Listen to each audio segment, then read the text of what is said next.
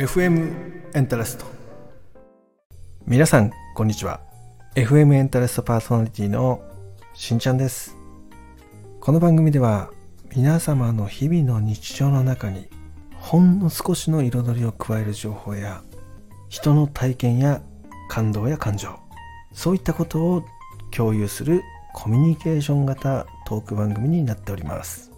ディズニーコンテンツをベースに様々なジャンルのコンテンツ情報を提供していきますのでぜひ最後まで楽しんでいってくださいね。よろしくお願いします。この後ですね本編に入っていくんですけどもその前に本日のお品書きを紹介していきたいと思います。一つ目しんちゃんのそーんな話。二つ目ディズニーエンタメ情報。3つ目ボイスドラマ事情。4つ目。今日の振り返りトーク。この4つでやっていきますので本日も楽しんでいきましょう。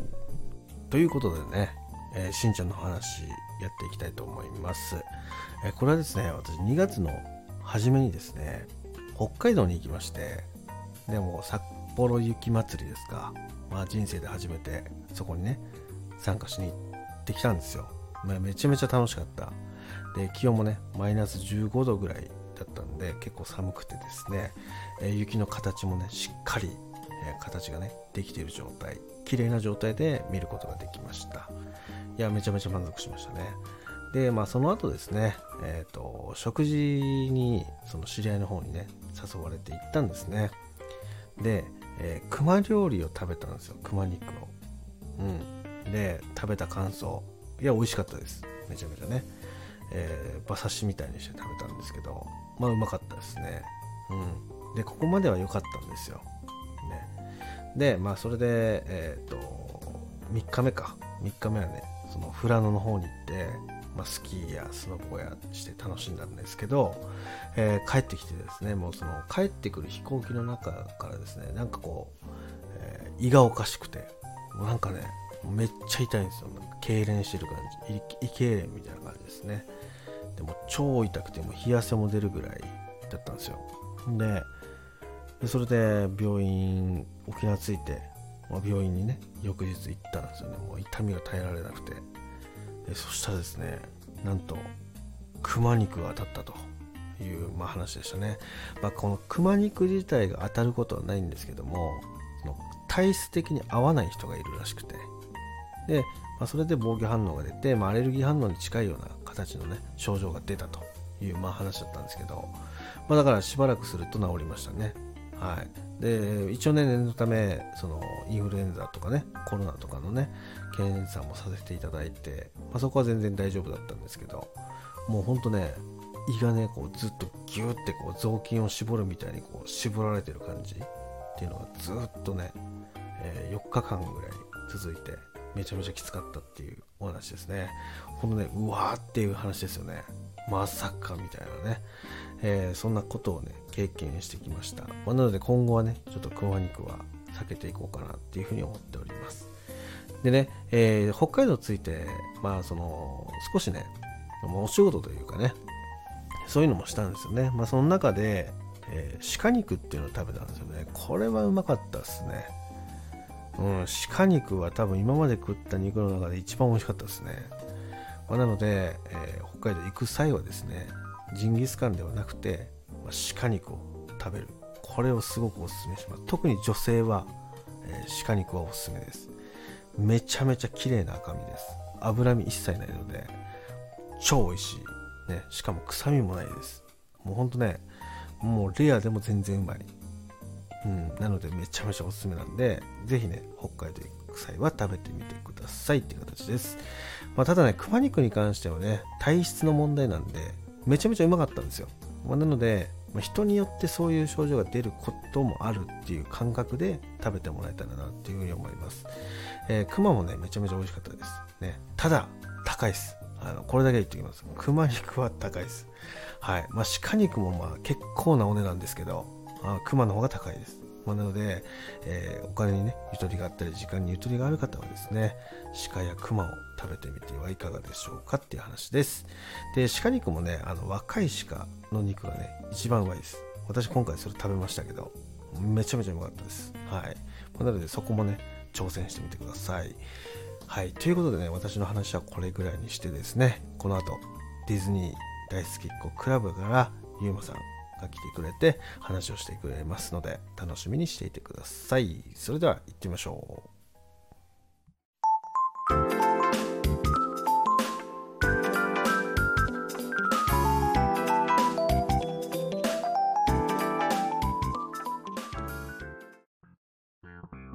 それでは今回もですねディズニー大好きっ子クラブからゆうまさんに来ていただきました。よろしくお願いします。お願いします。はい前回の話熱かったねそうですね。先週は燃えましたね。いやー最高でしたありがとうございます。はい。またこ今日もね、よろしくお願いしますね。はい。で、またね、今日もね、あの、初めて今回から聞く方もいらっしゃると思うんで。確かに、はいこいつ誰ってなってますよね。そうそうそう。幽霊みたいな。生きてるみたいな。まあ幽霊とユーマっていい感じですね。あ、もう言われちゃった。ネタバレ。じゃあ自己紹介よろしくお願いします。はい。先ほど、あの、ご紹介預かりました。ゆうまと申します。映画評論やってます。よろしくお願いします。はい、お願いします。はい。では今回、まあ、どういう感じでいきましょうか？今回はまた、ナウイ話をしたいと思います。ナウイ話ダサいな多。くないな。う んはい。いきますよ。はい。ディズニー100周年記念作品、ウィッシュ。世界的には大惨敗。果たして日本では？っていうトピックでいきたいなるほど、なるほど、と思います。なるほど。はいい。や、いいっすね。バッサリいきましたね。バッサリいっちゃいましたね。はい。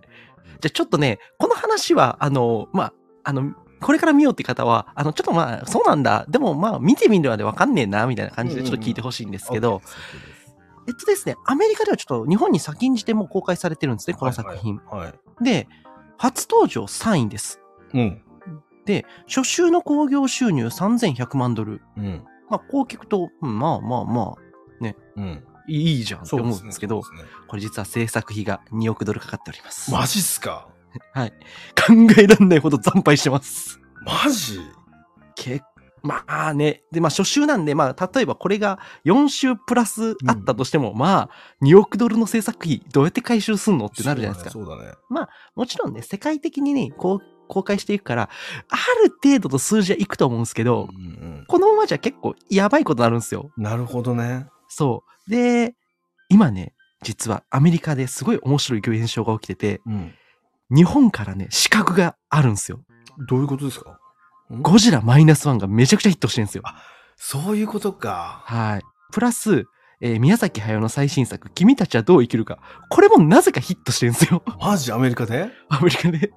なんなんでだろうと思うんですけどね、僕。すごいね。で、まあ、だから僕ね、ディズニー映画とそのゴジラマイナスワンが戦って、ゴジラが勝つなんて、うん日本の国産ゴジラが勝つなんて、うんちょっと考えられなかったですよ、正直。そうっすね、そうっすね。そう。でも今、ちょっとそういう激アツの展開になってるんですけど、ディズニーとしては全く熱くない展開なんですね。うんうんうんうん。はい。で、まあ、君たちはどう生きるか。これも宮崎駿さんじゃないですか。うんジブリじゃないですかそうっ。すね。アニメじゃないですかうん。うんうんここに負けたっていうのは悔しいだろうなってうん。いう。うん、そうだね。非常にっていうところになってて、うん。だいぶね、うまあ、アメリカでは苦戦しているというところで、はいはいはい。ただね、あの、世界的にも、じゃあどうなんだっていうと、そうですね、そう気になる。うん世界的にもあんまり滑り出し良くないんですよ。そうなの？そうなんですよ。ただ、面白いことに、日本では例外的に結構いい滑り出ししてるんですよ。おー、なるほど。日本では受けてるんですよね、結構。え、これって、はいはい。なんでですか？やっぱディズニープリンセスが好きなんじゃないですかね、普通に。単純に？日本人まあ、あとやっぱりディズニーランドの、なんか東京ディズニーランドの人気とか、まあそういうのもあるんじゃないですかね。ちょっとそのあたりはね、桜地さんとかテトリスさんとかそっちの方が詳しいと思うんであれなんですけど、うん。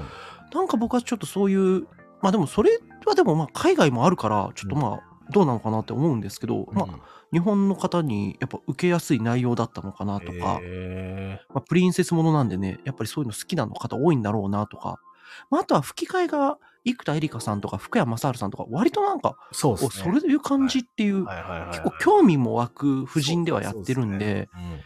まあ、あとやっぱディズニー好きな人が多いのかな、100周年記念っていうところもあるんですけど、うんうんまあ、日本ではね、割とこうヒットしているというところで、まあ、日本結構面白い状況になってるんですよ、これが。うーんはいだからまあどこまでいけるかなっていう。いや結構その100周年のはいはいはい。イベントって結構全国各地で行われたりしてたじゃないですか。まあなんかね、ねその結構派手な、そうそうそうそうそう。結構最近のディズニー映画では考えられないくらいの PR の仕方してましたもんね。うんしてたしてたうんなるほどなこう日で、本そういうとこもあるんで。そうか表現の仕方が日本人にはヒットしたんですかね。かもわからないですね。ちょっとなんか日本人の何か、その、心の何かに触れるものがあったのかもしれないっていうね。まあそういう見方としても見てるのもちょっと面白いのかな。これ日本人なんで受けるんだろうっていうね見方をするのも面白いなってすごい思ったんですよね。僕もなんか今回気にはなってますはいはいはいそう、だからなんかうん気にさせる力がすごくある映画なのかな。じゃあ予告の作り方がうまかったのかな結構いろんな考察ができるんそうでで、すね。あとこれを見て皆さんがどう考えるかとかっていうのはまたあれの話なんですけど、うんうんうんうん。はい。ぜひちょっとそういうのを見てほしいなと思うんですけど、ちょっと世界的にはねちょっとね、まあ不運な作品になりつつあるんで、まあ日本でどこまで巻き返せるか逆に。そうですね。ところはある。あとは、まあアカデミー賞長編アニメーション部門、まあ来年また発表されますけど、うん。ノミネートされるのかどうかみたいなところ、そういうところをね、注目しながら見ていく。まああとは楽曲、うん。楽曲賞に入るのかなとか。う、んうんうんまあ割とね、楽しむとこいっぱいあると思うんでね、うん。このウィッシュ、世界的にはちょっとってとこもあるんですけども、まあ日本ではね、あのーまあ頑張って、今、いい一週間を過ごしたと思うんで、映画としては。まあ、ここから冬休み商戦。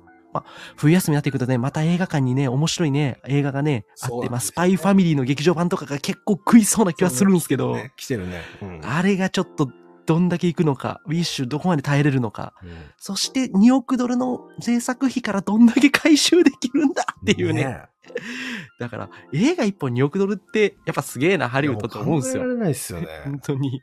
すごいなってやっぱ思いますよね。ううんん。まあ、だけどな、今回なんか、その、僕がそのディズニーに夢を感じるのは、はいはいはい。あの、すごくチャレンジしてるんだろうなって思ったんですね。そうですね。うん。だからその、それが結局、なんだろうな、売れようが売れまいが、そのディズニーとしては、はいはいはい。そのディズニーランドの今後を担う、うんうん。その自分なんかのその誇りというか、うんうん。そういうものを作品にした感じはなんか見えますよね。まあ、よそうですね予告しか見てないけど。うんうん。まあ、あとはね、その前回の話とくやっぱ組み合わすんだけど、うんいろんな多様性っていうのをちゃんとうんうんうん作品に入れようとしてる、うんやっぱそういうところも見えるんで、うん、まあ、それもね、やっぱ新しいことで挑戦してる一つだとは思うんですよね。そうっすね。はい。いや、もうこれちょっとまた、あの、結果ね、出たら、まあ、ゆうまさんのチャンネルでまたそこは詳しく話したりするんですかね。まあ、まあ、ウィッシュに関してはもう僕は喋っちゃってるんで、感想、あネタバレありで。このも、工具収入が確定した後も、はやらない、やらない予定。いや、まあ、あの、アカデミー賞とかのタイミングでちょっと振り返れたらいいあなと思いますし、はい。まあ、どこまでね、やるかね。ね、ちょっと楽しみにしてます、そこは。はーい。はい、よろしくお願いします。あありがとうございました。はい、じゃあ今日もね。ね、ありがとうございました。はい。いい話でしたか？いや、よかったよかった。自分で聞くなってな。またね、皆さんコメントとかいただけると嬉しいのでね。コメントください、本当はい。はい。はい。じゃあ今日もありがとうございました。はい。ありがとうございました。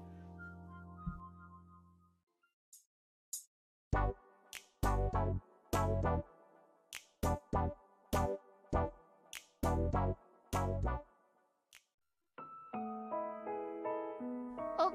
さん、怖いよ。萌え、大丈夫よ。お母さんがいますからね。あなた、無理よ。あなたを置いていけない。萌え、ほら、萌え、来なさい。お母さんと行くの。真実を知らないままただただ16年という年月だけ流れていった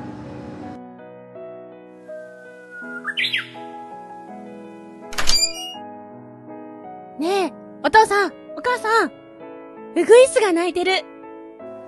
あら、本当ね、珍しい。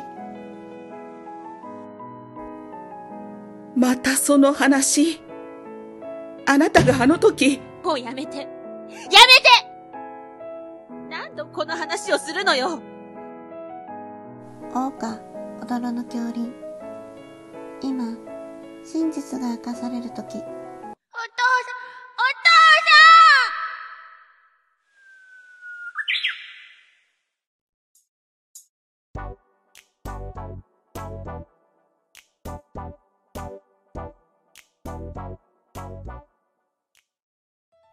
それでは今回もですね、タナさんをお呼びして、今回はですね、演者とのコミュニケーション、そこについてね、ちょっと聞いていこうかなと思ってるので、よろしくお願いします、タナさよろしくお願いしん。ます。はい、お願いします。お願いします。いや、今回はね、その20名以上のね、オファーをして、はい。実際制作に入っていくにあたりですね、はい。まあ、一人一人とのね、コミュニケーション、そこがね、やっぱり監督とね、うんの間で必要になってくるじゃないですか。あ、はい。うん、そこについてちょっと聞いていきたいので、はい。よよろしくお願いします。ろしくお願いします。まあ、ままたね、今回からね、初めて聞く方もいると思うんで、あまたね、はい毎度毎度ですけど、自己紹介いただいてもよろしいでしょうか。はい、はいありがとうございます。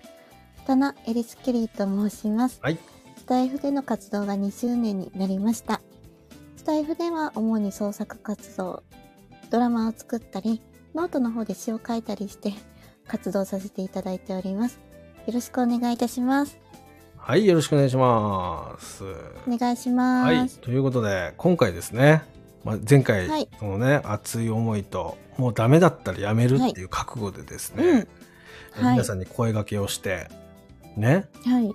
で、みんな OK もらって、はい。いざ制作行きますよっていう時に、はい。やっぱこう監督と演者の、はい。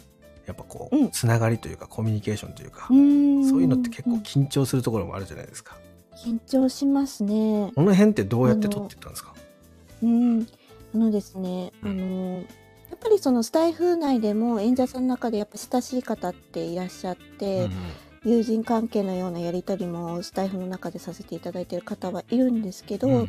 もう監督と演者になった時私はもうその人に対して親しみももう親しみの感情ももう捨てるんですよね。おおなるほど。うんおおそっち。おーあくまでもうんあくまでも監督であってあくまでも演者さんであっていくらその親しく交流させていただいてる人に対してもうん。「まるちゃん」って呼んでる人にも「まるさん」と呼んだり本当に。距離を空けるんですよ。うんうんわざ意図的にね。うん。うん、であのそのやっぱり今までこう親しくその収録とかライブとか行かせていただいてたのもうんやめるんですよ。うん、なるほども。う本当に距離を置く。はいはいはいはい。うんそうじゃないとうんなんだろうこれダメだよっていうのが言えなくなる。そうだね。確かに。うんうん。なんだろうな。やっぱりうん作品に対しての思いとか一つのものを作ることに関しては私も監督としてそうですけど演者さんもそうなんですね。うんうんよりいいものを作ろういい声を提供しよういい音声をお渡ししたいという気持ちでいらっしゃるから、うんうん本当に一人一人向き合う感じで、うん。うん、なのでもう演者さんにもお伝えしてるんですけどうん。あのもう監督と演者っていう感覚で話をさせていただきますって。なるほど。この位置づけからしっかり作ってコミュニケーションを取っていくっていう形を取ったってことですね。うん、まずそこで基盤を作らないとぐちゃぐちゃになる、確かに。確実に、なあなあになりそうだもんね。うん、うんしかも長編になるので、うんうんうん、1年かけて一緒にやっていくとなれば、うんもう本当に距離感を保たなきゃいけない。うん。いや、すごいね。うん、私に関してはね、その演者じゃないけど距離感空けられてましたけどね。冗談ですよ、冗談。なんかもう仲良しかなと思って。そうだね。そうだね。うんうんすごいな。だけど、その、うん一番その、なんだろうな、自分自身が、その演者の方と、その、うん例えば、ここをもうちょっとこうしてほしいですとか、うんうんうんえもうちょっとこう、らあのソフトな感じでお願いしたいですとかって、はい。こうんう、要は指示を出すわけじゃないですか。はい、ある程度。うんうんこのはい、時に気をつけたことってあります？そうですね、うん。あのーうん。まあ、もちろん私のこうしてほしいっていう思いもあありますけど、うんうんうん演者さんからしてみれば演者さんの思いもあるんですよ。はいはい。うん、こういう思いで演じた方が伝わりやすいだったりこういう風な言い回しの方が聞き取りやすいとかそういうのがあるので、なぜこういう風な音声を取ったのかっていうあのなんでしょうねお話解説まで聞きます。ああ、演者の方からも、その演じててもうちょっとこうした方がいいんじゃないかっていう意見が来るんですか、あ、来ます来ます。でそれに対して一緒に考えていってるみたいな。あ、考えます。逆にそういうふうに言ってもらった方が、もう本当に、あの、取り組んでいただけてるんだなと思っていて、ただやっぱり演者さんによっては、うん2パターン、3パターンでくださって、うんあの、お好きなのを選んでくださいって。すごいね。うん。で、もしそれでも違うんであれば、また別のしゅあの音声取りますので。いや、すげえうんな。そうなんですよ。プロだあね。の、うん私がどうのこうのじゃなくて、うん演者さんがすごいんですよ。一応自分の思いで3パターン取ってみましたう。んうんうん。ただ、リテイク何度でもお願いしますっていう。うんや取りますので。え、実あ際の、なんかこう、ね、こうやっていただくじゃないですか。うんはい。この、例えば3パターンもらって、はい。3パターンでハマらないこともあるんですか？タナさんの中で。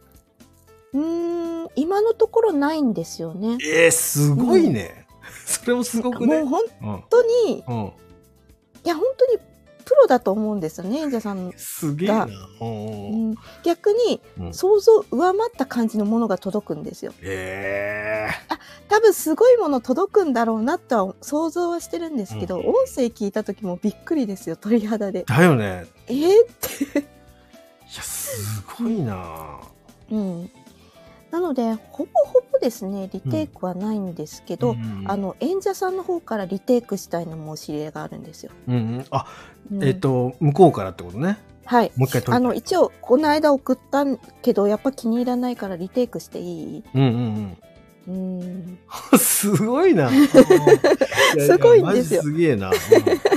うんいや、ま、そんな感じなんだ。私が、うん。そうなんですよ。私がリテイクを申し出るより演者さんの方からリテイクしたいの申し入れがあって。いや、すごいな、マジで。じゃあ、もう今回だからその、ね、出演していただいてる皆さんが、まあ、はい。本当、タナさんの覚悟をね、感じて、うん。それに応えるかのように、うん。みんな真剣に取り組んでくれてんだね。うんすごいですよね。だからありがたいというか、いや、こんだけさ、うん、その取り組んでお互い真剣にやってきてさ、はい。いやもうこっからもう告知じゃない。はい。どうやってこう周知させていくかみたいな。うんうんうんうんいや次回ね、ちょっとそこについて聞いていきたいなって思うんで、はい。ありがとうございます。よろしくお願いします。はい。よはい。ろしくお願いし今日もありがとうごますざいました。あはい。ありがとうございました。ははい、失礼します。い失礼します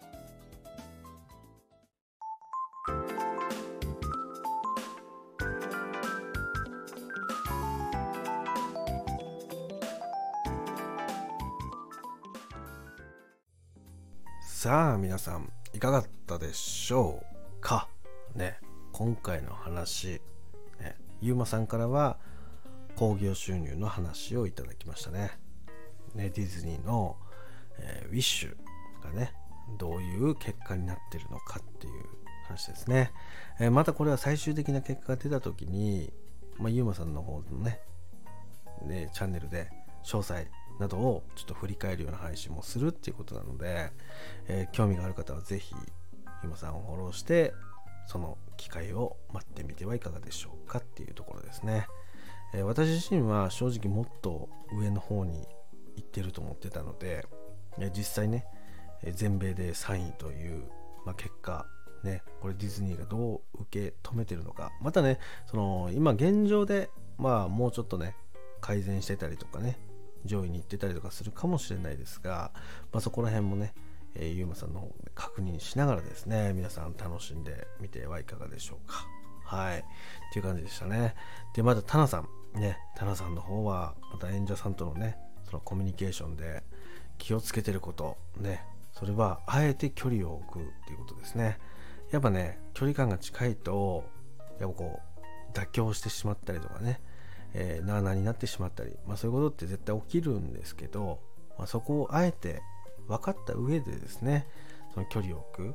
だそれは、えー呼び方を変えるだけではなくて、まあ、その人のライブに制作中は行かないとかそうやってあえて距離感を作りながら、まあ、コミュニケーションを取っていくことでお互いね、えープロとプロとしてですねその関係性が構築できるっていう話これねめちゃめちゃ勉強になりましたね。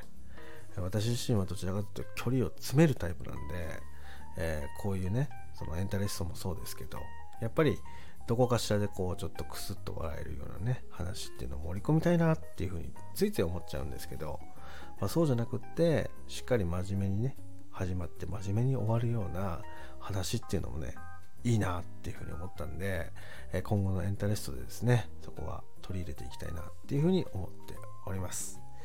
というわけでね今回お二人と話またね真面目な話とねその絆とかねつながりとかあとは結果の話ですね。で今後どうなっていくのかみたいな話もね面白かったと思うんで、えー、次回もね是非楽しみにしていてください。また次回もねそのゆうまさんタナさんにはね話をしてもらいますので再来週もね是非 FM エンタレストを聞いてみてください。またね、お二人の、え、チャンネル情報っていうのはね、概要欄に貼っております。まあ、そこからですね、お互いのチャンネルの配信を聞くこともできると思うので、まあ、ゆうまさんの話、またはタナさんの話、ね、そういったことをね、え、皆さんなりにチェックして聞いてもらえたらなっていうふうに思うので、よろしくお願いします。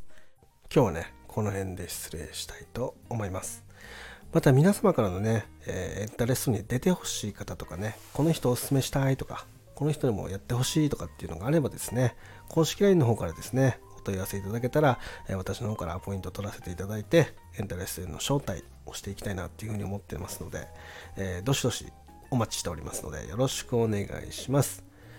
それでは、今日という日がですね、皆さんの日常にちょこっとでもね、寄り添えたらいいなっていうふうに思ってますので、また皆さんからのね、コメント、いいね、たくさんお待ちしてますので、よろしくお願いします。それでは、今日もね、最後まで聞いていただきありがとうございました。明日、明後日と素敵な週末をお過ごしください。